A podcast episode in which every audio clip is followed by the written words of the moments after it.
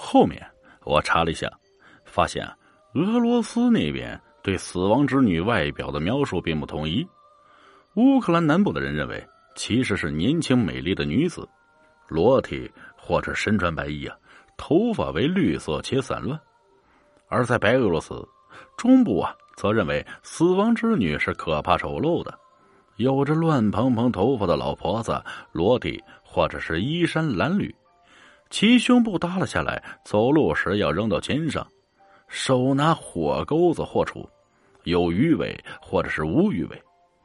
不过有个共同之处就是，死亡之女会操纵自然灾害，带来狂风暴雨和雷电。我想，那时候孙师傅他们要是能上网查一下俄罗斯人对死亡之女的解释，估计他们也不会冒险去走死亡走廊。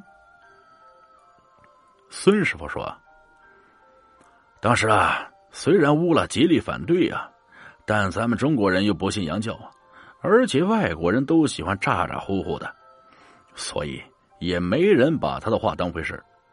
大副啊，直接改了航线。改了航线后，嗨，就这么行驶了几天。孙师傅他们倒没遇到什么危险。”船上的人都把心放了下来，而且这一路收获还不错，估计再有一个一多星期就能返航了。只有乌拉一个人，在换了航线后，整天惴惴不安，每天睡前还都要祷告一番。又过了几天，船舱已经快装满了，可能是比较高兴啊，船上的一个水手吹起了口哨。孙师傅说。乌拉当时听到口哨声后勃然大怒啊！一拳把那个吹口哨的水手打翻在地，嘴里不停的在说些什么。而后才知道，乌拉是在告诫那个水手不能吹口哨。传说口哨声能把死亡之女给召唤过来，一旦死亡之女发现他们，那么将没有一个人能活下来。虽然孙师傅他们都觉得乌拉。有些小题大做呀，但当时乌拉的脸色确实十分难看，只得安慰那位水手不要与他一般见识。夜里，在大家都熟睡的时候，孙师傅感觉自己被人摇醒，一睁眼发现是乌拉。乌拉睁大眼睛，满是恐惧，用憋嘴的汉语问孙师傅有没有听到口哨声。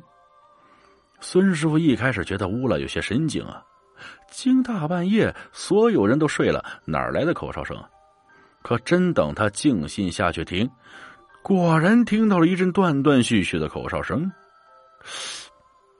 孙师傅跟乌拉对视了一眼，两人循着声音走到甲板上。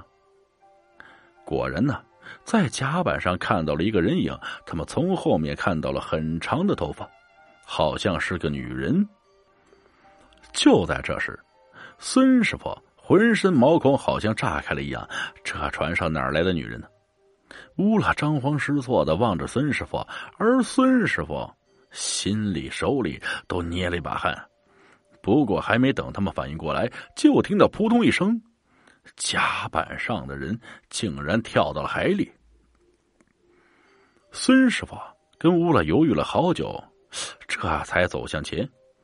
他们在刚才那个人。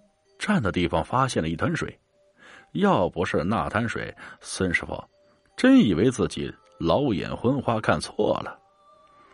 乌拉看到那滩水后，嘴里一直念念有词。孙师傅听出来是在祷告。此时，孙师傅心里也有些惶恐了。乌拉祷告声一开始很小，后面声音越来越大，充满了恐惧。孙师傅抖个不停啊。片刻间，他好像看到了什么，又开始大喊：“诅咒，诅咒！”乌拉话音刚落，孙师傅脸色巨变。只见在海天一线的地方，天柱般的龙卷风向着他们捕鱼船袭来。孙师傅拉着乌拉拔腿就跑，他们按响船上的警报器，那龙卷风转眼间就要吹到他们跟前。此时警报一器已经把众人惊醒。大副来到船舱，赶紧下命令，让他们拼命改航，希望能够在龙卷风转到渔船之前，以最快的速度离开这片海域。但在自然面前，人类是如此的渺小。虽然他们做的很及时，但仍抵不过龙卷风袭来的速度。龙卷风带起几十米高的大浪，在当时那般情况下，根本不可能躲避，也不可能躲避，只能转舵迎上去。孙师傅告诉我们，在海上遇到大浪躲不掉的情况下，一定不要试着躲避，迎上去尚有一线生机。可要是躲避，把侧翼暴露出来，那全船可真的剩不下一个活口了。尽管如此，但当他们也不确定迎上去了后自己到底是生是死。直到乌拉突然大喊：“苏维苏耶达！”苏维苏耶达在俄语中是光明的意思。大家都被乌拉的声音吸引过去。只见在巨浪深处突然出现一簇明亮。当时啊，来不及众人多想。尽管他们都知道，这簇明亮来的诡异突然。可情急之下，又没有其他办法。那明亮好像成了他们的主心骨，大副操纵着船舵，直接是驶向巨浪。孙师傅说：“海上的事啊，嗨，很多事情并非几句话就可以说得明白。上亿年的历史，数百年深的大海，以及啊那些诡异的事情。”都不是我们所能揣测那么想的，因为经历了太多凶险和诡异，以致啊，我神经始终绷紧，难以松懈。即便现在我已经重回大陆上生活，但只要一想起那些往事，便会浑身冰冷。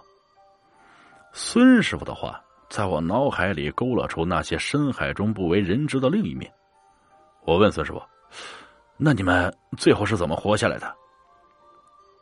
他说：“乌拉发现那座明亮后，我们大副立马转舵驶了过去。你是没见着，那浪能有几十层楼高，我们当时简直跟送死没什么区别。不过，就在我们都以为要必死无疑的时候，渔船竟然安然无恙的穿了过去。当时船上好多水手啊，都跪在地上大喊神迹啊！穿过去了。”孙师傅他们的渔船来到另一片平静的海域，前面刚经历了那么大的风暴，这会儿又突然平静安静下来，一前一后的反差，好像不是处在同一个时空。